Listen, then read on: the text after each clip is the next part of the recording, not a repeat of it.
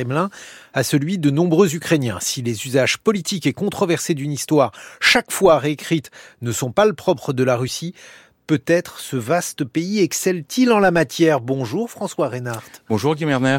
Vous êtes journaliste à l'Obs et vous venez de faire paraître la grande histoire de la Russie, de son empire et de ses ennemis aux éditions Flammarion. Écrire aujourd'hui une histoire de la Russie n'est évidemment pas anodin Comment pourrait-on d'ailleurs définir la Russie? La Russie contient-elle l'Ukraine? Bref, on le voit, cette euh, question débouche sur de nombreuses réponses politiques. Alors évidemment, j'ai écrit ce livre avec en tête ce qui se passe en Ukraine, bien évidemment, mais par ailleurs, j'ai essayé de reprendre une histoire de la Russie générale de manière simple et claire, enfin en tout cas j'espère. Oui, c'est le cas. J'ai toujours une obsession d'instituteur, hein, j'ai toujours d'être bien compris par tout le monde. Et effectivement, dans cette histoire ukraino-russe, comme vous le dites très justement, il y a deux histoires, deux regards différents. Je pense que si on va du côté de la Russie, moi je pense qu'une des grandes caractéristiques de l'histoire russe, c'est cette chose que on voit tous sur les cartes, mais on voit pas ce que ça représente pour les Russes. C'est le plus grand pays du monde. Un Russe de 8 ans, quand il est à l'école, sa fierté, c'est le fait qu'il habite dans le plus grand pays du monde.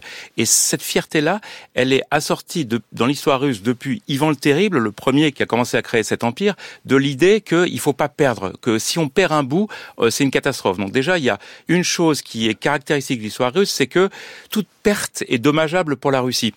Et donc là, déjà, une des bases, une des causes de cette histoire d'Ukraine, c'est le traumatisme lié à la fin de l'effondrement de l'URSS et le fait qu'on a perdu des bouts, hein, ces bouts c'est ce qu'ils appellent l'étranger proche, eh bien il faut qu'on récupère ces bouts. Donc il y a déjà cette question-là. Et puis il y a une autre histoire un autre levier qui court dans toute l'histoire russe, et j'essaie de le raconter, on n'a pas cette idée en tête en Occident, que tous les Russes ont l'idée que leur devoir est de sauver le monde. il y a un messianisme russe. Hein. Poutine, il essaie de porter cette chose-là. Alors Poutine, il le porte d'une manière contemporaine, qui est de dire, moi je représente euh, les autres pays, je suis contre l'Occident, parce que l'Occident, c'est la décadence, c'est euh, le mariage homosexuel, etc. Tout, il est très obsédé par ça, Poutine. Hein. Et, euh, mais en tout cas, cette chose-là a une tradition russe qui est religieuse, qui est liée à l'orthodoxie, mhm. et qui est le fait hein, que depuis le 15e siècle, la Russie pense que c'est elle qui porte l'orthodoxie, c'est-à-dire la vraie religion, le vrai christianisme, et que son rôle, c'est de sauver le monde. Poutine lorsque certains Russes considèrent que Kiev, c'est l'origine de la Russie, François Reinhardt. Est-ce que on peut trancher, par exemple, une question pareille? Alors, bon, on peut la trancher dans les deux sens. Hein. Donc, euh, effectivement, l'histoire russe, traditionnellement, elle commence par des petites principautés qui sont même établies par des, des gens qu'on appelle les Vareks, qui sont des vikings, qui s'installent le long des fleuves, et en particulier, euh, pour simplifier, Kiev. Là, on est à peu près vers le, entre 900 et 1000. Là, il y a des petites principautés dont la plus importante est Kiev. Et là, à ce moment-là, il y a un univers qu'on appelle la Rousse. R-U-S avec euh, une apostrophe hein, et, la Rousse. Et cette principauté de Kiev va s'élargir, il y aura d'autres principautés autour.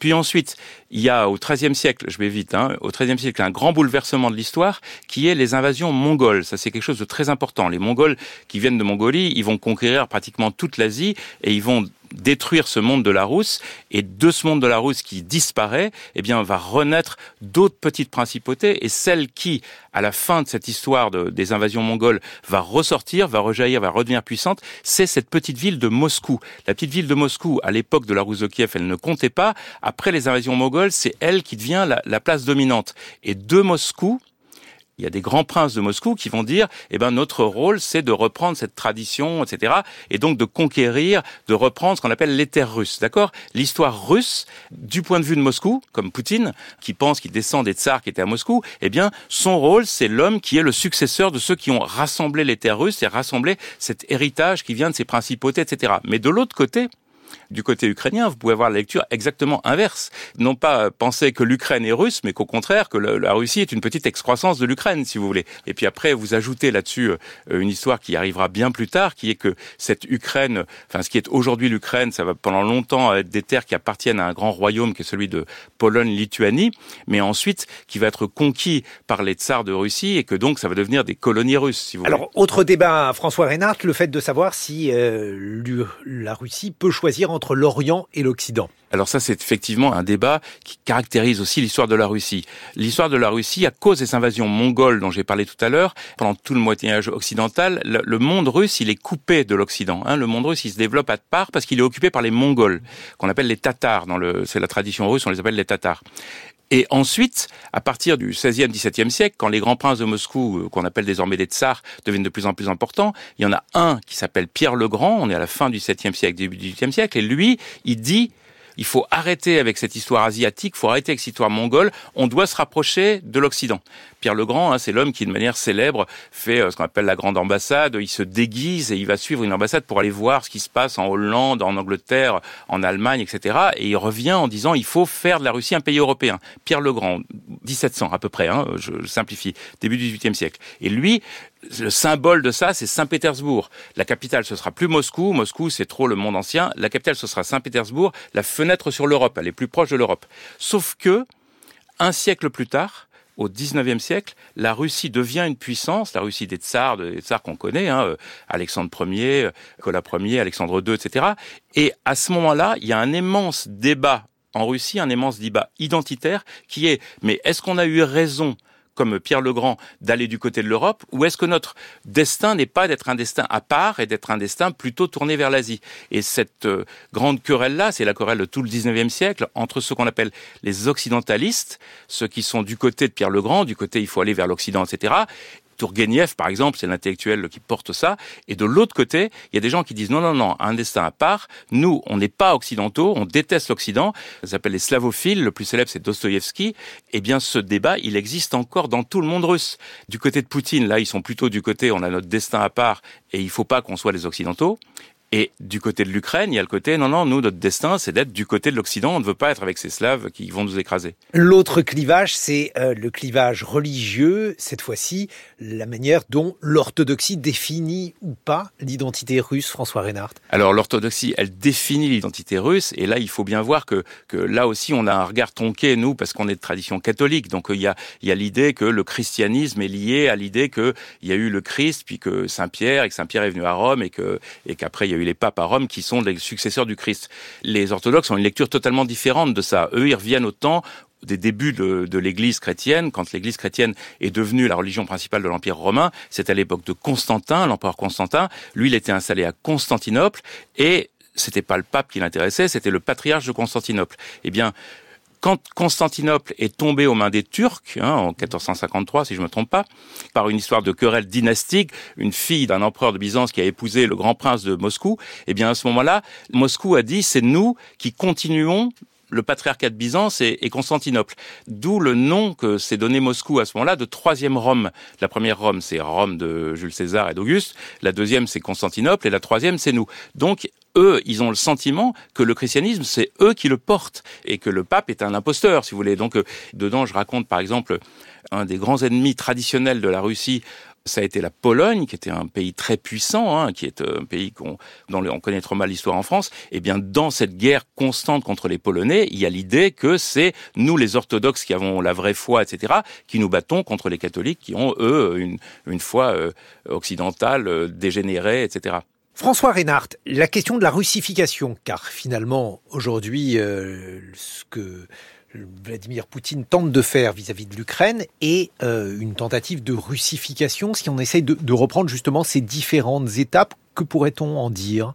Poutine, il passe son temps à dire, moi je suis pas comme l'Occident, j'ai pas colonisé. C'est totalement faux. Il y, a eu, un système colonial russe, c'est-à-dire une métropole qui décide pour des provinces et dont il annihile la culture. Et effectivement, les tsars de Russie au 19e siècle, au moment où la Russie était la plus puissante, hein, eh bien, elle a fait une politique de russification, littéralement. Elle l'a fait en Pologne, c'est-à-dire interdiction du polonais, etc. Et elle l'a fait dans ce qu'on nous on appelle l'Ukraine, mais qu'à l'époque on appelait la petite Russie. La petite Russie au 19e siècle, là où les identités nationales commencent, où les Ukrainiens commence à dire mais on a une langue à part, on a des poètes à part, etc. Le plus célèbre c'est Shevchenko. Eh bien, les Russes disaient la langue ukrainienne est interdite. Il y avait une politique de russification. Donc effectivement, cette idée impérialiste russe, cet expansionnisme, il s'est toujours appuyé sur un expansionnisme culturel qui est vous n'avez pas le droit d'avoir des cultures euh, locales. Après, quand il y a eu l'URSS, Là, Lénine avait dit, euh, les tsars, ils ont créé la prison des peuples. Donc, faut libérer les peuples. C'est pour ça que l'URSS est devenue une fédération. C'était pas un État unitaire, mais il y avait euh, la République de Ukraine, la République de Biélorussie, etc. Évidemment, ce prétendu respect des identités était totalement factice, puisque tout était décidé dans un système complètement centralisé où Moscou décidait tout. Donc, que ce soit dans l'ancien régime, celui des tsars, ou dans l'URSS, la Russie a toujours eu une politique de fait de russification ou de soviétisation, ce qui, a, ce qui revient au même, c'est-à-dire que c'est Moscou qui doit tout décider. Et ça, le fait que les Russes aient dû abandonner ça au moment de l'effondrement de l'URSS, c'est un traumatisme russe et Poutine joue là-dessus en disant on va redevenir les plus forts, on va continuer à russifier, etc. En quelques mots, est-ce que la russification, c'est le, projet euh, indépassable de la Russie pour vous, François Reinhardt? La Russie, elle a un énorme problème qu'on appelle l'expansionnisme défensif. C'est-à-dire que la Russie, elle pense qu'elle doit toujours s'étendre parce qu'elle n'a pas de montagne, elle n'a pas de frontières, etc. pour la protéger. Donc, il faut toujours faire des conquêtes il faut toujours faire des conquêtes tout autour pour étendre l'empire. Et une fois qu'on a fait cette conquête, il faut faire une conquête pour protéger la conquête.